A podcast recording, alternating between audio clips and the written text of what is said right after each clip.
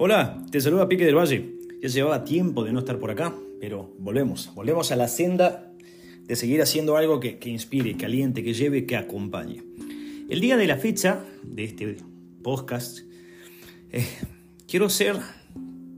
Quiero trasladarte algo. Siempre inicio de la misma manera con, con la intención de traer una línea de pensamiento, pero esto es. Esto va con dedicatoria para todos aquellos que que en algún momento perdieron a un ser querido, sea reciente o sea desde hace mucho. El mensaje se titula No se han ido del todo.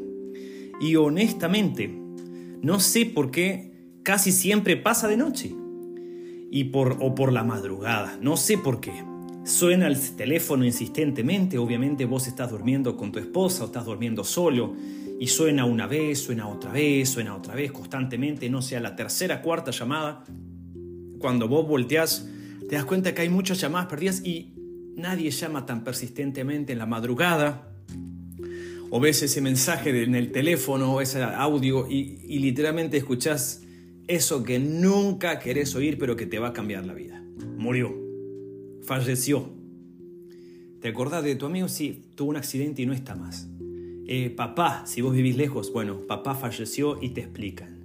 O mamá falleció y te explican y todas las dificultades que eso acarrea.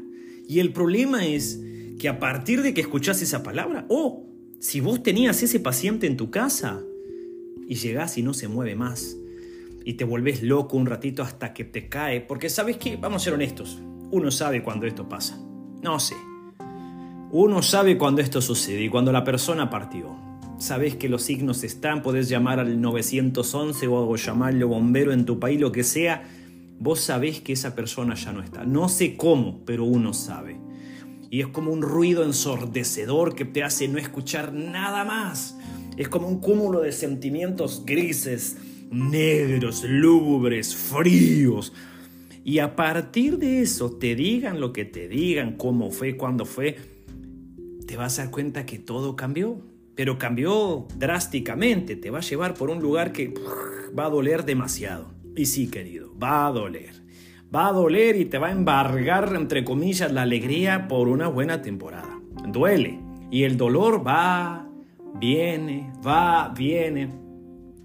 Y te va a doler ahora, por ejemplo, ver la ropa. Te va a doler ver sus fotos. Eh, vas a ver, no sé, en WhatsApp, vas a ver su mensaje, va a doler. O lo que tenga que ver con esa persona, dolerá. Y otra cosa no solo empezamos con ese dolor del que se fue. Ahora habrá un funeral, donde honestamente, a menos que tengas relación con directa, sí, que vos hayas sido estrecho con el fallecido, nada te hará sentir un ápice de dolor y, afecto, por ejemplo. Si a vos te duele de esa manera tan dura, tan difícil, a menos que si, si no tenés que ver con el círculo del fallecido, no, no, nada te va a doler. Aunque le digas al que te acercaste, lo siento. Pero el problema es que se van a acercar muchos y en, el mejor, en la mejor de las intenciones a decirte, mira, lo siento mucho, mira, este, hace, no sé, resignación. No sé, no sé por qué la gente dice esto. O he escuchado otras peores cuando dice cristiana resignación. No sé por qué dicen ese disparate, pero lo dicen. Y sabes qué? Nada de lo que te digan te va a cambiar la emoción, nada. Va a doler y volverá a doler y a veces resultarás abrazando, escuchando gente con la misma cantaleta que no querés escuchar, pero que vas a escuchar. Y algunos llorarán contigo, y unos muy pocos, pero poquitos, poquitos, sí te importará su abrazo y sus palabras.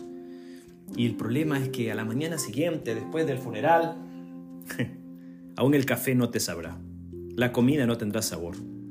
Te dormirás esa noche, por ejemplo, y te despertarás y quisieras que todo fuera una broma, una maldita broma, pero no lo es y lo será.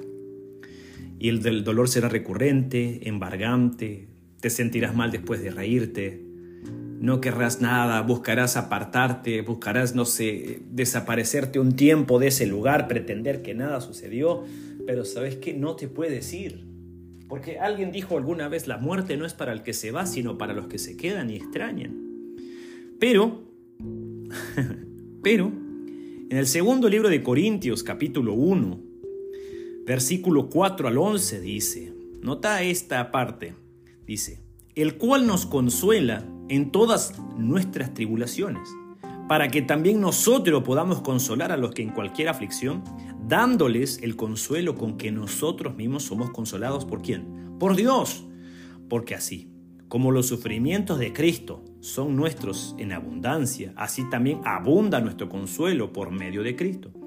Pero si somos atribulados, es para el consuelo y salvación de ustedes, o si somos consolados, es para consuelo de ustedes, que obra al soportar las mismas aflicciones que nosotros también sufrimos. Y nuestra esperanza respecto de ustedes está firmemente establecida, sabiendo que como son copartícipes de los sufrimientos, así también lo son de la consolación. Porque no queremos que ignoren, hermanos, acerca de nuestra aflicción sufrida en Asia.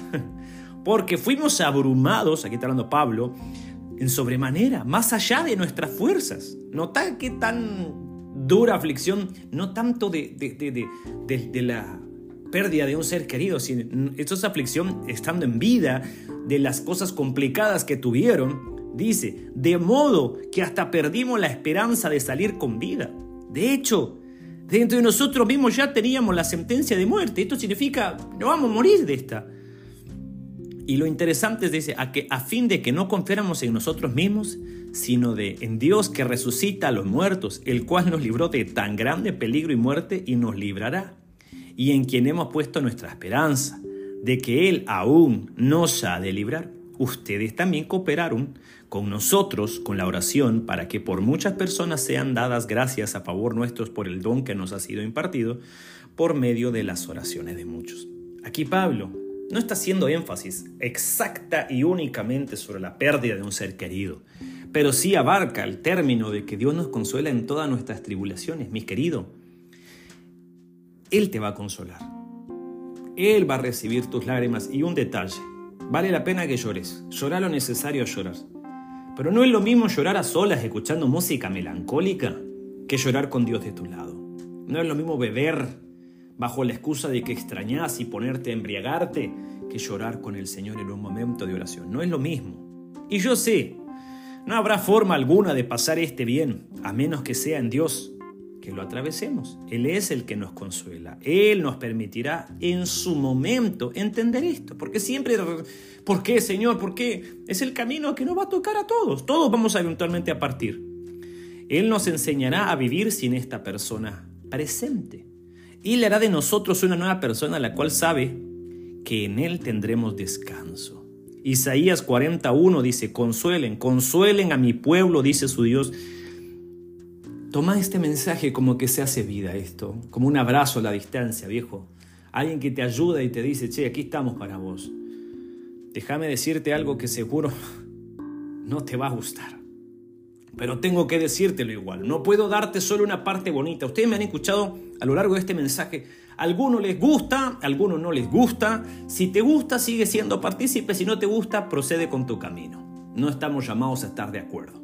Pero si estás escuchando este mensaje y llegaste hasta esta parte después de haber escuchado varios, tengo que decirte el consejo completo ante la pérdida de un ser querido. Esa persona que ahora está en la eternidad no es un angelito que ahora te cuida desde arriba y te protege. No es esa persona que decimos, bueno, ya está. No, querido. No es un angelito que te cuida y te protege. Lo importante de la eternidad no va a ser esa persona. Lo único importante en la eternidad es Cristo Jesús. Quien te guarda es Cristo Jesús. Quien te consolará en este tiempo es Cristo Jesús. Quien te cuida, Cristo Jesús. A quien sirves, Cristo Jesús. De quien eres, Cristo Jesús si eres de Cristo, si Él ya te llamó y fuiste regenerado en Él. Y algún día a nosotros nos tocará partir hacia la eternidad. Pero mientras llegue ese día, lo importante es vivir para Cristo. Y cuando nuestros ojos se cierren aquí, lo importante es de abrirlos a la vida eterna. Y cuando abramos esos ojos en la vida eterna, no serán aquellos que se nos adelantaron lo más importante, lo importante de ayer, de hoy, de siempre es Cristo Jesús. Efesios 1:22 dice, y todo lo sometió bajo sus pies, y a él, hablando de Jesús, lo dio por cabeza sobre todas las cosas de la iglesia, la cual es su cuerpo, la plenitud de aquel que lo llena todo en todo. Lo más importante para nosotros el día que cerremos nuestros ojos a la eternidad es Cristo Jesús. Y lo más importante hoy, que alguien se nos adelantó a la eternidad, es Cristo Jesús. Nadie es más importante. Y estoy seguro que aunque ahorita no le veas por dónde, aunque ahorita las lágrimas te embarguen y ver esas fotos, mensajes, recuerdos, entrar a su habitación, sentir su olor, traer la memoria del recuerdo, nada de lo que yo ahorita te diga a través de esto va a llevarse el dolor. Si estás en Cristo tienes una virtud. En Él se puede. Los que hemos atravesado esa sala de hospital, los que hemos estado en el ministerio público, revisando ese tipo de dolores, los que hemos recibido la llamada por la madrugada, lo que hemos visto, lo que, no sé. Siempre se sorprende uno al ver el noticiero. Lo más duro es cuando sos vos la noticia.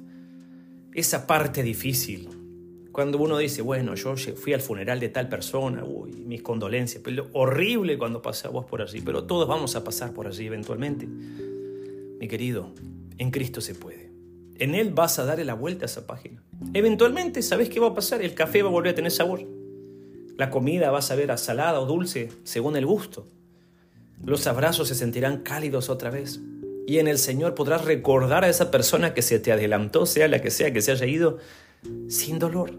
Será difícil, será duro, complejo, complicado, pero podrás atravesarlo. En Cristo podrás pasar esta parte. Él te consolará. Es Él el que muestra su consuelo. No pongas tu esperanza en que alguien en la tierra te consuele de la forma en que lo hace porque no se puede hacer de esa manera. Lo que Cristo hace lo hace. Por supuesto, puedes poner personas, claro que sí. Pero déjame animarte con este mensaje. Vas a poder atravesar esta parte. Con dedicatoria personal para mi amigo Jonás. Un fuerte abrazo.